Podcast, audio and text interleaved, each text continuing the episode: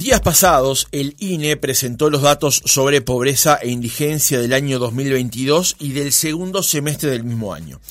El total de personas bajo la línea de pobreza en la medición del instituto para todo el año se ubicó en torno al país del 9,9%. Ese registro es más bajo que en 2021 y en 2022. Ese 9,9% implica que en el año 2022 había 351.937 personas en Uruguay cuyos ingresos no alcanzaban a cubrir una canasta básica total que determina la línea de pobreza. La misma se ubicaba en diciembre pasado en 18.759 pesos per cápita en Montevideo, 12.244 pesos en el interior urbano y 8.353 en el interior rural. En el segundo semestre, o sea, la lectura de los últimos seis meses del año frente a los primeros, la pobreza se ubicó en el 9,1%. En el primer semestre, la pobreza se ubicó en el 10,7%. El ministro de Desarrollo Social, Martín Lema, calificó como contundente la baja de la pobreza en el segundo semestre en base a los datos que proporcionó el INE. El segundo semestre del año 2022 muestra una baja contundente, una caída contundente de la pobreza, pero más allá de eso hay que tener moderación, hay que tener prudencia y seguir trabajando en esta línea. Eh, estos datos se dan en función de, diferentes factores eh, que tienen que ver con el empleo, que tienen que ver con el descenso de la informalidad, que tienen que ver con el aumento de los ingresos en los hogares uruguayos del buen manejo de la situación económica que llevó a una reducción de la inflación en el segundo semestre del año 2022 y de una cantidad de prestaciones sociales que también permitieron mitigar una cantidad de circunstancias. Por su parte, la diputada del Frente Amplio, Cristina Lustenberg, califica de exitista el mensaje del gobierno respecto a las cifras de pobreza del año pasado. En diálogo con Telemundo llamó a la cautela y a seguir trabajando para resolver este tema de forma estructural. ¿Cómo evaluar estos datos? ¿Cuál es la incidencia de las políticas que se aplican y permiten ver estas variantes? Lo conversamos en nuestra entrevista central con Antonio Mansi, director nacional de transferencias y análisis de datos del Ministerio de Desarrollo Social. Mansi, buenos días, gracias por acompañarnos. Buenos días, Francisco, muchas gracias por la invitación y un saludo a la audiencia. Bien, un saludo. Estábamos haciendo recién, este, antes de arrancar el reportaje, eh, un recuerdo, una mención a tu papá. Sí. Que fue tertuliano aquí del programa eh, para empezar el día y también de la mañana del espectador. Gran amigo, gran amigo Mansi. Y lo destacábamos por lo ferviente que era justamente como, como tertuliano. Está en la, está, me dijiste ahora, está, este, está en, en, plan jubilado, digamos. ahí está. bueno, le mandamos un saludo. Le mandamos, sí. Bien. Eh, Mansi, en primer lugar, conviene eh, en el comienzo hacer una aclaración con respecto a los datos. El INE presentó eh, dos informaciones eh, en esta, esta semana, uno sobre lo que fue todo el año 2022 y uno sobre lo que fue el segundo semestre, ¿es así? Correcto, sí, eso es una, una innovación que, empezó a aplicar el INE a partir de los datos del 2021. Antes, como se acuerdan, era siempre eh, el promedio anual. Claro. Y eh, con algunos cambios metodológicos, a partir del 2021 se empezaron a mostrar los datos semestrales y al cierre del año también el dato anual consolidado. Entonces, eso nos permite seguir un poco más de cerca cómo van estas cómo va evolucionando este indicador, también considerando de que en, los distintos semestres pueden haber distintos factores cíclicos, estacionales, pero nos da eh, más información para ir tomando decisiones. O sea, esos nuevos instrumentos permiten aplicar políticas con eh, mayor reflejo a una medición anual únicamente. Eh, correcto, correcto, exactamente. Nos permiten hacer esa evolución más de cerca. Bien, la evaluación del INE se hace por el método de ingreso.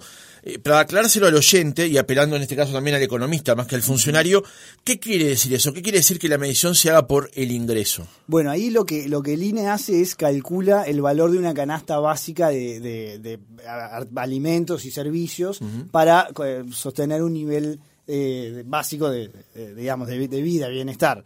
Y ahí hace, obviamente esto lo monitorea mes a mes el precio de todos estos insumos y ahí determina para los distintos tipos de hogares, si es de una persona, dos personas, etcétera, y dependiendo de dónde están, cuánto es que los hogares tienen que recibir de ingresos para cubrir esas necesidades. Y lo, mencionabas al principio, pero simplemente para recalcar, en, por ejemplo, en Montevideo, un hogar de tres personas que tiene eh, menos de 46.994 pesos es considerado pobre. Obviamente para, para el interior urbano y el interior rural esa, esa cifra baja un poco. Efectivamente. Eh, hechas estas dos salvedades, y ahora hace una evaluación general suya, Mansi, eh, ¿cuál es la evaluación que hace usted de los datos que presentó el INE? ¿Qué análisis hace de los mismos? Bueno, ahí yo creo que ahora cuando pasaba en el audio del ministro, creo que lo, reflejó, lo sintetizó bastante bien en el sentido de que estos son unos datos eh, moderadamente alentadores, se consolida una, una tendencia a la baja después de lo que fue el pico de 2020-2021, que era obviamente el, efecto de la pandemia. Y luego en el primer semestre del 2022, lo comenzábamos también al principio, tuvimos este, este shock sobre shock, que fue los efectos de la invasión de Rusia en Ucrania y cómo eso impactó en los, eh, en los precios de los alimentos y, otros artículos, y que eso tiene una incidencia directa en la línea de pobreza. A medida que los precios aumentan, esa línea se aleja más y si los ingresos no, no, no, no acompañan, más personas van quedando bajo la, bajo la línea de pobreza. Entonces, en ese sentido, vemos que, que, ese primer semestre del 2022 fue bastante duro, pero eh, logramos eh, con un montón de medidas eh, que en el 2022 eso eso del segundo semestre eso eh, se redujera. Y ahí tenemos obviamente hay una, una baja de la inflación se, se, nota claramente a partir de julio cómo empieza a bajar esos precios. También en, a nivel de, del año se recupera el empleo baja el desempleo. Todas estas son cosas que contribuyen a esta medición puntual de la pobreza que hablábamos que, que implica cuántos ingresos tienen los hogares, eh, cómo, cómo, esos ingresos se pueden componer por ingresos que reciben de empleos o, de changas y otras cosas, eh, puede ser de las transferencias que reciben del ministerio y otro, y otro tipo de transferencias, y también esto que decíamos de cómo la inflación afecta es, ese, ese umbral, digamos. Ese optimismo se basa entonces en que, como decíamos, la pobreza fue del 9,9% para 2022 y es más baja que en 2020 y en 2021. Vamos a recordarle a la audiencia que en el año 2021 fue del 10,6% y en el 2020 de 11,6%. Correcto. Y en el y en el anual, ahí ahí podemos tomar con estos datos ahora semestrales, podemos tomar distintas comparaciones. Podemos ver el anual 2022 con el anual 2021 que también bajó. Podemos ver el segundo semestre de 2022 frente al primer semestre de 2022, que ahí hay una baja también contundente y podríamos comparar también el segundo semestre de 2022 contra el mismo semestre del 2021, que ya es más alejado en el tiempo, pero que también ahí se nota una baja del 17% contra ese dato. Entonces, eh, en esas tres comparaciones vemos que la pobreza bajó, por eso el ministro eh, insiste que es, es una baja contundente en que la tendencia está bajando. ¿Estamos conformes? No, sin duda que no. Mientras que sigan habiendo hogares que no puedan satisfacer sus necesidades, eh, no, tenemos que mucho trabajo por delante, pero estamos en una buena señal. Y ahí, en particular, solo para hacer énfasis en uno de los puntos que, ha, que también ha saltado mucho, es lo que es la concentración de la pobreza en los hogares con, menores, en particular en la franja de menores de 0 a 6 años. Eso eh, históricamente, por lo menos en los últimos 10 años, y si se va para atrás, también la pobreza se ha concentrado mucho más en esa franja. Eh, y, y, eso es obviamente algo que el, que el gobierno tomó como, como foco para, para meter mucha energía ahí. Eh, y eso se vio reflejado ya en la rendición de cuentas del 2021, donde se aumentaron eh, la línea presupuestal para el programa de primera infancia en unos 50 millones de dólares, distribuidos entre distintos organismos, y al MIDES ahí le tocó una parte importante.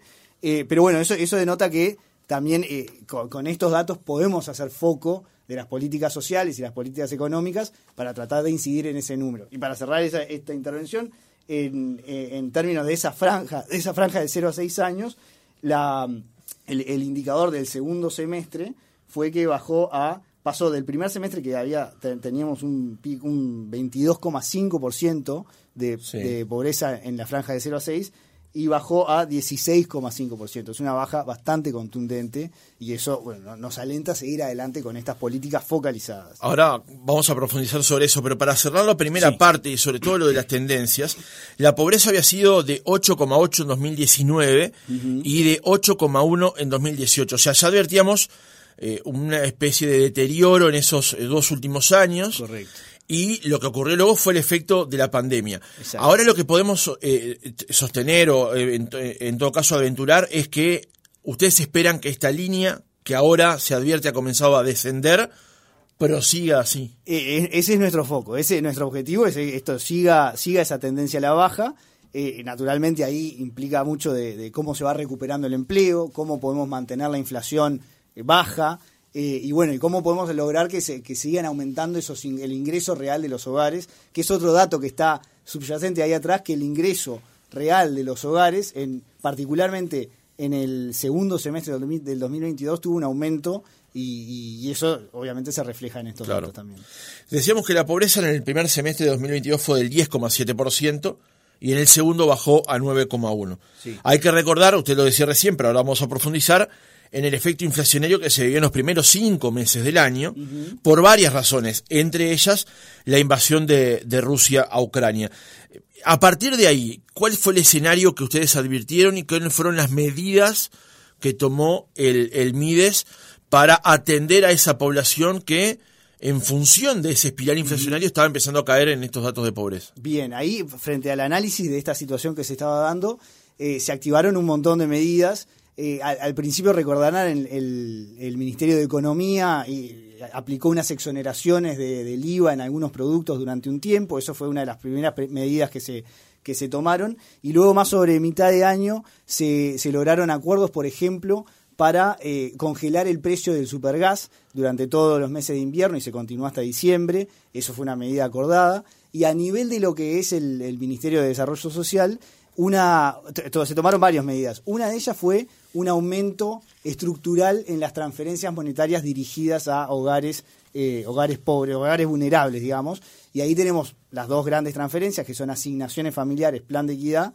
y la tarjeta Uruguay Social. El monto de esta se aumentó un 4% estructuralmente, que luego se ajusta año a año con, la inflación, pero ya hubo a mitad de año un aumento previo. Eh, luego también se aumentaron los complementos de las transferencias orientadas a los hogares con, eh, con primera infancia. Ahí tuvimos, eh, bueno, ya desde enero de 2022, la creación del bono crianza, que es una prestación adicional para los hogares en mayor situación de vulnerabilidad que tienen menores de entre 0 y 3 años y embarazadas en el hogar. Esos reciben una prestación de 2.223 pesos por cada, por cada menor eh, y eso también se mantuvo estructural y continúa este año. Después también para los menores entre 0 y 6 años que reciben asignaciones familiares, plan de equidad, estamos hablando de unos 145 mil menores, casi el 42% de los menores en esa franja de edad de, todo el Uruguay, reciben, están recibiendo un complemento en asignaciones familiares de 1.600 pesos por menor por mes, que, eh, que representa un 70% del valor de la asignación. Y luego también hicimos un, eh, pensando en esto de, de, otros, de otros servicios que también los hogares destinan parte de sus ingresos a esto, además del, del congelamiento del, del, precio del supergas, se, se aumentó un descuento que había para estos hogares de un 50% en la recarga de 13 kilos de supergas para estos hogares. Y eso se mantiene hasta junio de este año, lo cual ha sido un alivio bastante importante. Y finalmente, eh, venimos también desde enero de 2022 con, un, eh, con el bono social eh, MIDE SUTE, que también le otorga beneficios de entre el 80 y 90% de descuento en la factura eléctrica a estos hogares que están en situación de vulnerabilidad. Entonces, eso es un, ejemplo del despliegue que ha habido eh, y que, se fue, que se fueron incrementando frente a estos datos y a esta situación. Comentábamos recién que además de la lectura que se hace de la cantidad de personas por debajo de la línea de pobreza, el INE también eh, da el dato de los hogares por debajo de la línea de pobreza, que allí da una información adicional, ¿no? Porque ya no se mide solamente por personas, sino se mide por hogares. ¿Qué discriminación podemos hacer sobre esas dos lecturas? Bueno, en general van acompañadas las, las medidas, pero ahí lo interesante es que el, el, INE mide la pobreza, primero ve si ese hogar es pobre y a partir de ahí las personas que viven en, ese, en esos hogares son consideradas pobres. Entonces ahí eso es un dato a tener en cuenta, por ejemplo, cuando vemos esto de la, de la pobreza en infancia. ¿Por qué digo esto? Porque una persona, un hogar que tiene que tiene tres personas, digamos, y es eh, una madre con dos niños y el, ingreso lo trae la madre, se, se, mide de la misma manera que si fueran eh, dos, dos padres, que los dos tienen ingresos y tienen un niño, pero se divide de la misma manera. Es decir, para hacerlo más eso me quedó medio enredado, pero para hacerlo más fácil, si un hogar eh, no es pobre y traen un niño a la vida y tienen un niño adicional eh, y estaban muy sobre la línea, eso ya al dividirlo ya los hacen caer bajo la pobreza. Claro, el mismo ingreso dividido de dos da de una manera y dividido de tres con un niño da de otra. Exacto, porque no trae, ese niño obviamente no trae ingresos para, para compensar. Entonces, pero allí también empiezan a existir una serie de instrumentos a partir del nacimiento de ese niño. Exactamente, y ese es el foco que queremos hacer. Queremos que haya una alianza más fuerte entre el Estado y las madres gestantes y las madres que están por eh, que, que tienen niños en esa franja, porque ahí es donde tenemos que estar más presentes y acompañando eh, en, todo esto. Y ahí también se despliega toda otra serie de medidas que nosotros ahora estuvimos hablando más que nada de transferencias monetarias, pero el Ministerio y por supuesto el resto del Estado tiene otras medidas. Eh, pero para hablar específicamente del Ministerio de Desarrollo Social, eh, nosotros tenemos adentro el Sistema Nacional Integrado de Cuidados. ¿Y ¿Qué implica esto? Implica acciones y políticas para liberar tiempo y apoyar a, estos hogares con niños en lo que es, en lo que es el tema de cuidados de niños y también de, adultos mayores que tienen. Eh, entonces, en ese sentido, una otra de las medidas que se tomó fue eh, apuntar a duplicar la cantidad de las de becas de inclusión socioeducativa. ¿Qué son estas becas? Son un, es, una beca que se le da a hogares que tienen niños de 0 a 3 y que no tienen un CAIF cerca o el horario no es suficiente para poder salir a trabajar, eh, pero si tienen oferta privada, el ministerio les paga esa oferta privada y eso hace que le libere tiempo a la madre, tanto para estudiar o para trabajar. Y eso es una gran política de cuidados que venía de administraciones anteriores y decidimos fortalecerlas porque nos parece que esta parte es fundamental. Al final de esto, digo, las transferencias son un apoyo base para mitigar y prevenir situaciones de pobreza, pero lo que realmente saca a los hogares es un empleo formal, sostenido, entonces tenemos que apuntar a generar esas capacidades y esas oportunidades. No quiero perder el hilo de la, de la, de la charla, pero eh, para tener una, composición en general, digamos, en función de todos los instrumentos que hoy el MIDES este, otorga, ¿Sabe cuántas prestaciones son efectivas las que tiene hoy el MIDES en función de toda de la población en la que atiende? O sea, ¿cuántas eh, eh, tarjeta Uruguay Social se pagan? ¿Cuántos eh, plan de equidad, asignación familiar, plan de equidad? Sí, tengo, tengo tenemos los datos. Eh, estamos hablando, obviamente esto va, variando mes a mes, pero en a grandes rasgos, la prestación más grande que tenemos es las asignaciones familiares, plan de equidad que estos son para hogares en situación de vulnerabilidad socioeconómica con menores de 18 en el hogar. y, actualmente estamos en unos 215.000 hogares que reciben esta, esta asignación familiar. Ahí adentro, en esos hogares, estamos hablando de aproximadamente 400.000 menores de 18 años. Es decir, casi entre el 40 y 45% de los menores del Uruguay viven en un hogar que reciben asignaciones familiares. Luego, eh, si, incluimos las personas, eh, los adultos y otras personas que viven en esos hogares, la cifra asciende a 850 mil personas que viven en estos hogares. Adentro de esto también tenemos en los que están en el extremo de mayor vulnerabilidad, además reciben la tarjeta Uruguay Social, que es una prestación eh, focalizada para artículos de primera necesidad, alimentación, artículos de limpieza e higiene. Hubo todo un debate el año pasado con respecto al, cambio de, de formas de gasto que se le este, permitía a esas tarjetas. Exactamente, sí. En, su concepción, la tarjeta Uruguay Social estaba establecida para estos temas.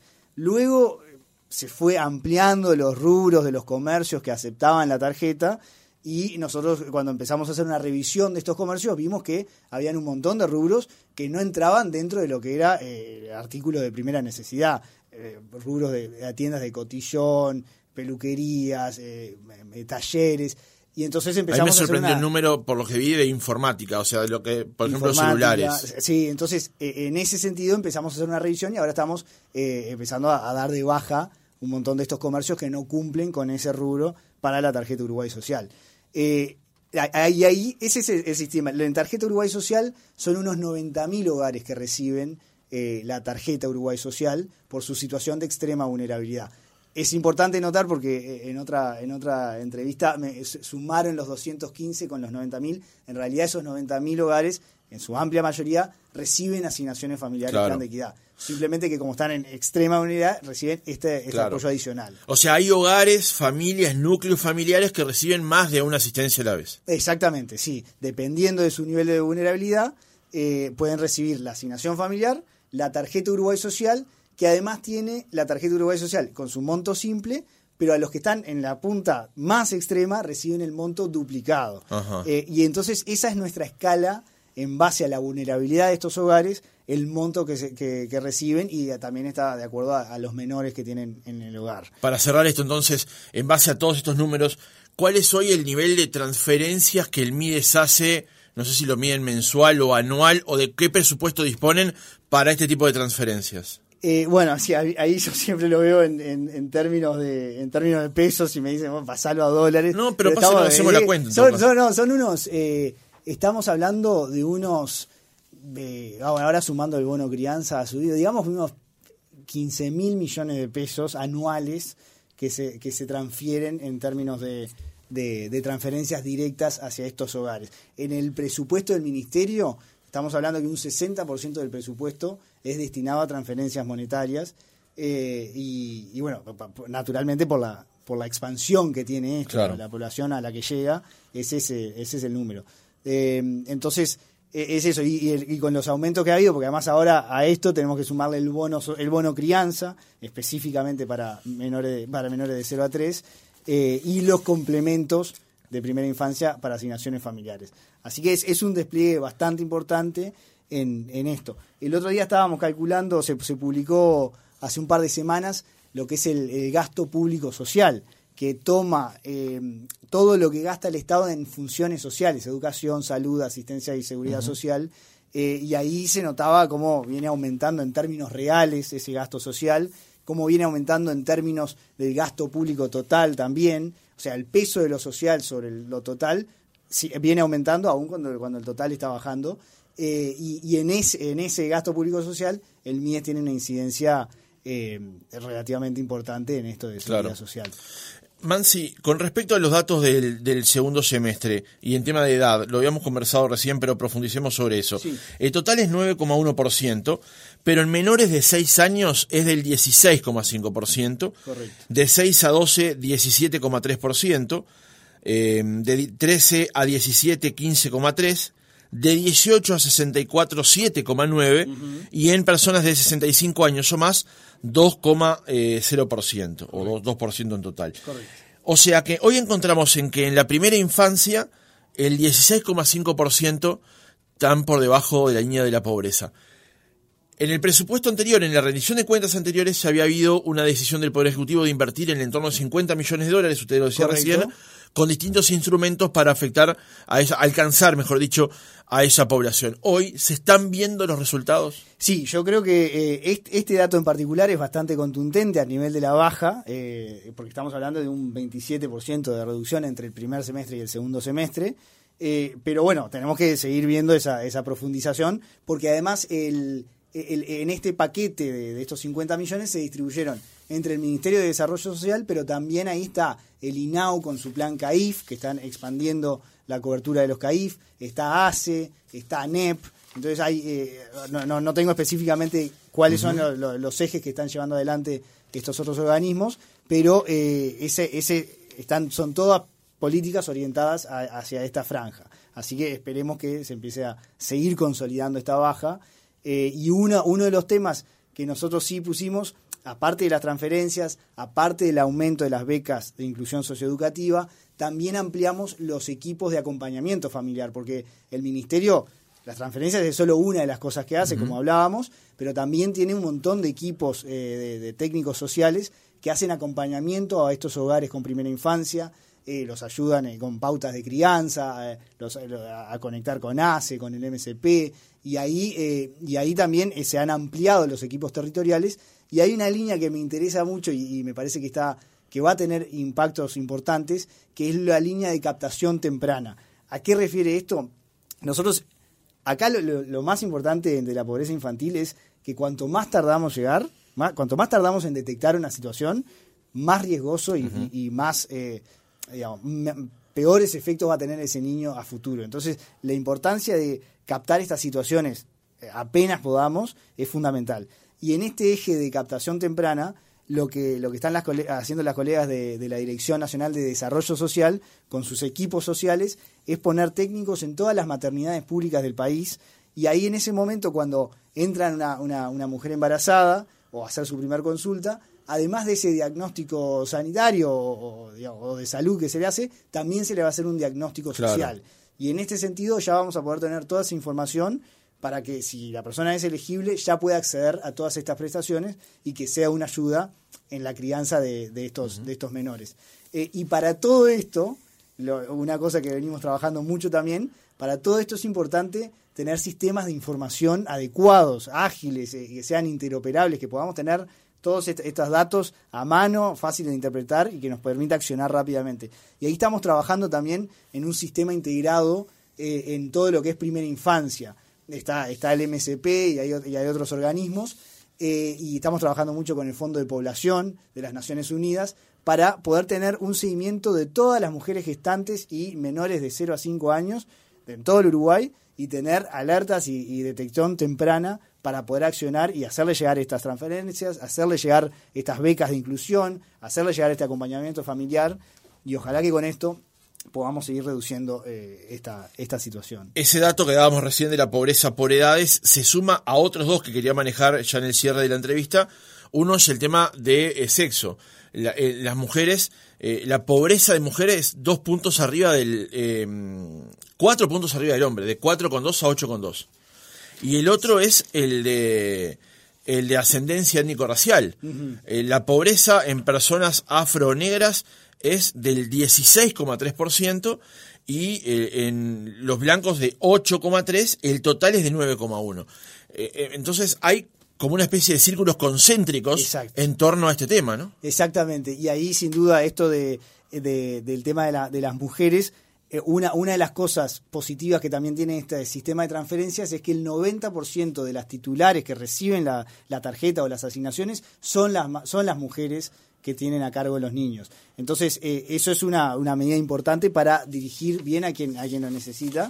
Y, eh, y, el otro punto también que, que va enrabado con esto de, la pobreza concentrada en esa, en, ese, digamos, en las mujeres, es que también eh, están los hogares uniparentales, monoparentales, que en general son las mujeres con los niños. Entonces, por eso tenemos que seguir desarrollando políticas que enfoquen a estos hogares monoparentales con madres y niños eh, y hacer dirigir esto. Y también el tema de, de, la, de la ascendencia étnico-racial es un, es un tema importante. Tenemos en el Ministerio la, la División de Promoción Sociocultural, donde ahí está, eh, bueno, está la directora Rosa Méndez, que tiene a cargo las políticas para promocionar eh, el tema de esta situación, el tema afro, y, bueno, hay que seguir, hay que seguir trabajando en esa línea.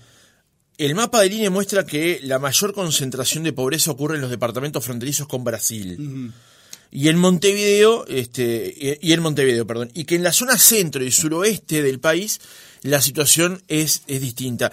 ¿Sirven estos datos para, para tomar decisiones? Efectivamente, ustedes ¿Utilizan esa información a la hora de tomar estas decisiones? Eh, sí, se utilizan y complementamos esta información también, por supuesto, con lo que con lo que viven los directores departamentales del MIDES. El MIDES tiene un director departamental en cada en cada departamento, donde tienen las oficinas y todo, y ahí sin duda se utiliza para la distribución de recursos y complementamos esta información con otro tipo de información. Por ejemplo, eh, eh, el año pasado le, delegamos al INE poder hacer un estudio sobre la inseguridad alimentaria, que era algo que no habían cifras oficiales, habían cifras de, la FAO y de otras encuestas, pero eh, el año pasado se hizo la, la, encuesta directamente desde el INE con datos oficiales, que también tiene una, una similitud importante con los datos de pobreza y el dato de inseguridad alimentaria. Y eso también nos permite orientar el apoyo de, por ejemplo, del Sistema Nacional de Comedores y fortalecer esos comedores en, esos, en esos departamentos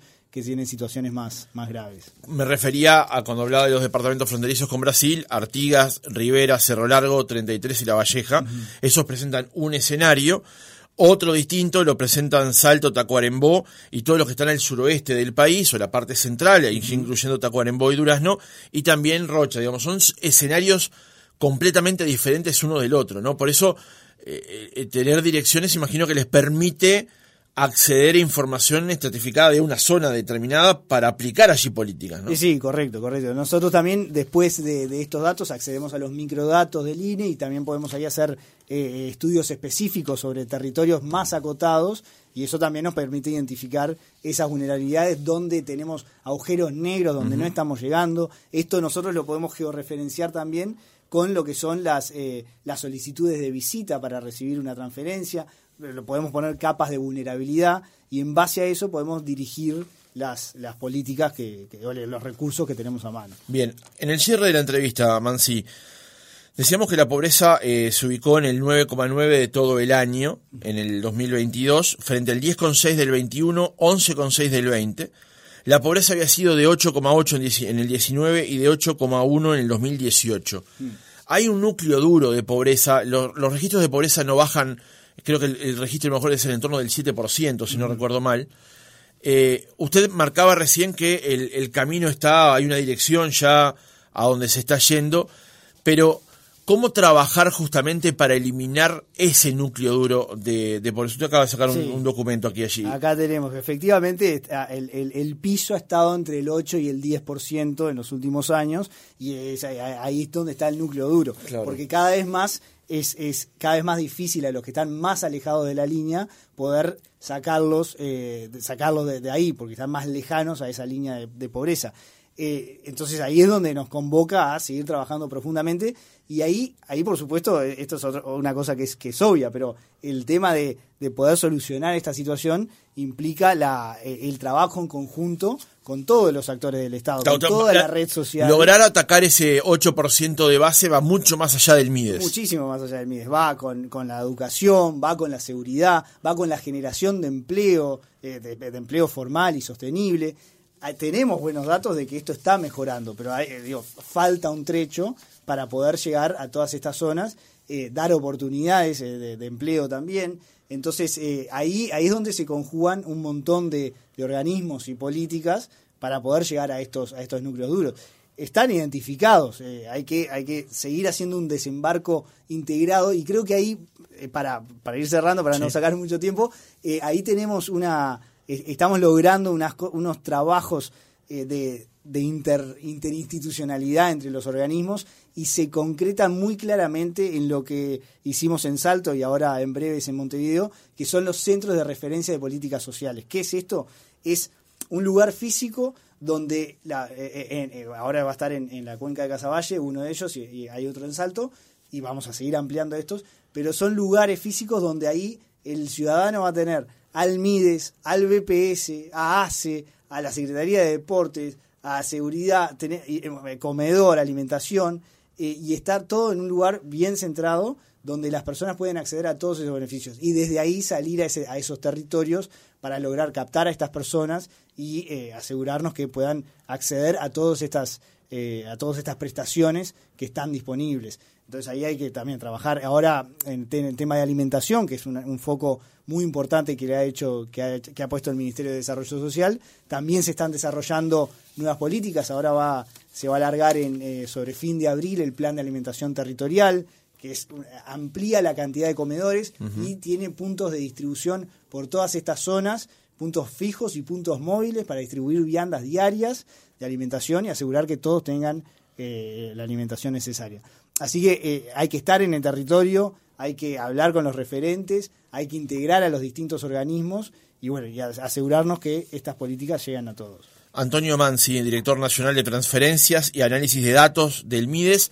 Gracias por haber estado otra mañana con nosotros. Por favor, muchas gracias y un saludo a todos.